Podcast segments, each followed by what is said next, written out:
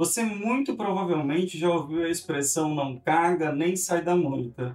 E isso é a melhor definição que eu encontrei para o termo orbiting, que nada mais é do que aquele seu contatinho ou seu ex que vive na órbita desse grande planeta que é você. Vamos mandar todo mundo a merda? Se liga que o vídeo de hoje é sobre orbiting. Não é novidade para ninguém que na sociedade que a gente vive, na era da tecnologia, com uma geração que necessita rotular absolutamente tudo, a gente dá esse nome para um fenômeno nada legal, fudido. Quem pratica é um ódio, ódio.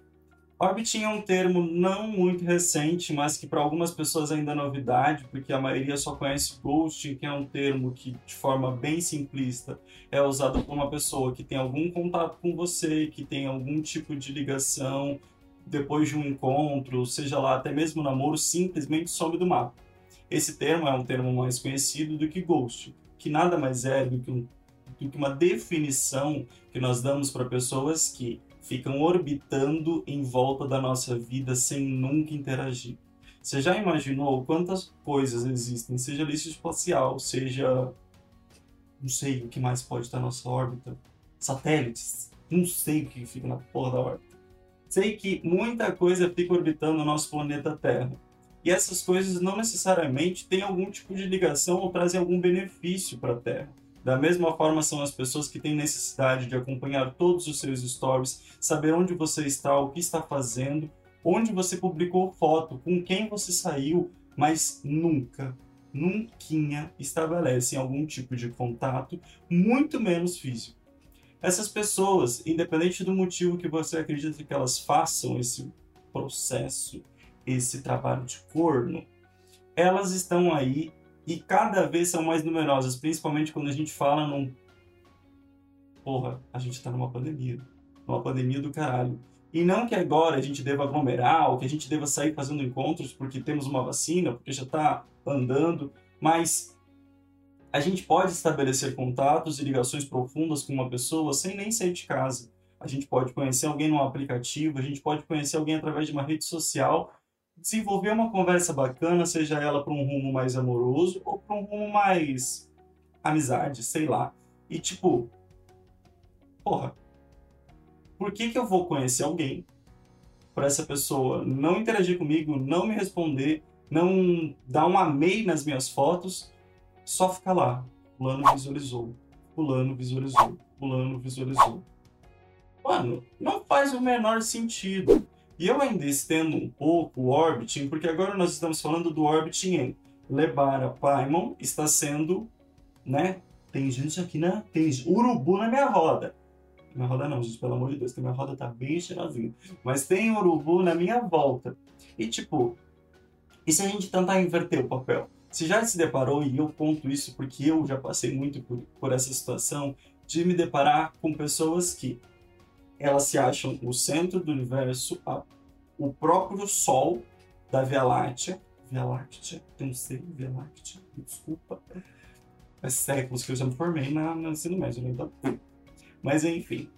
Uh, me perdi.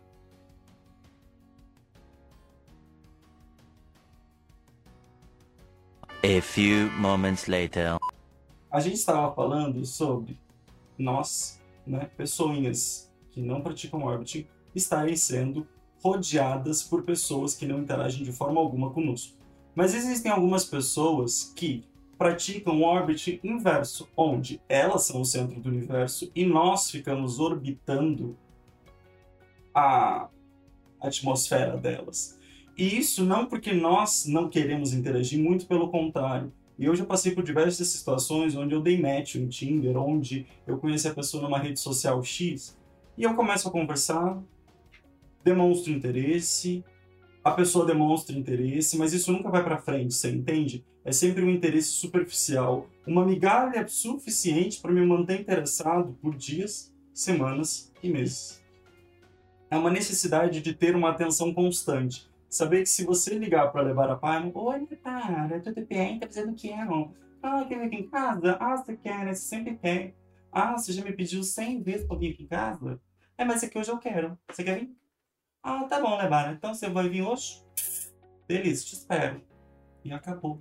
A pessoa ela te mantém numa geladeira espacial, já que nós estamos falando sobre órbita e sobre termos chiques.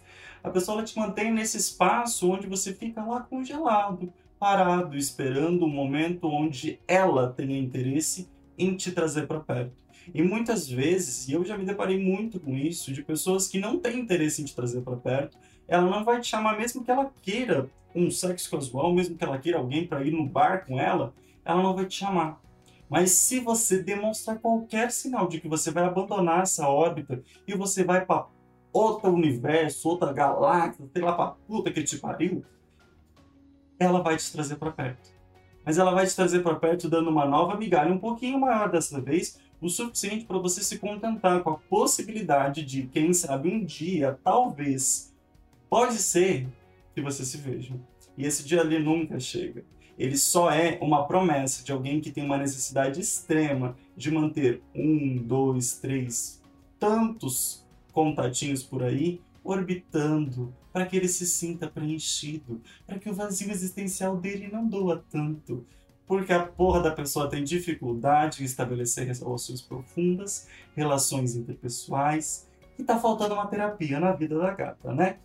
Então, sem mais delongas, eu acho que esse é o principal ponto que eu posso falar sobre o porquê que eu estendo um pouquinho o Orbit e inverto os papéis. Eu acho que não é somente eu ter alguém me rodeando, saber que essa pessoa acompanha 24 horas do meu dia, mas não interage de forma alguma comigo, como também existe o caso onde a pessoa me coloca na órbita dela e vai alimentando com pequenas migalhas para que eu nunca saia e nunca pare de alimentar aquele ego triste, pequeno e sofrido.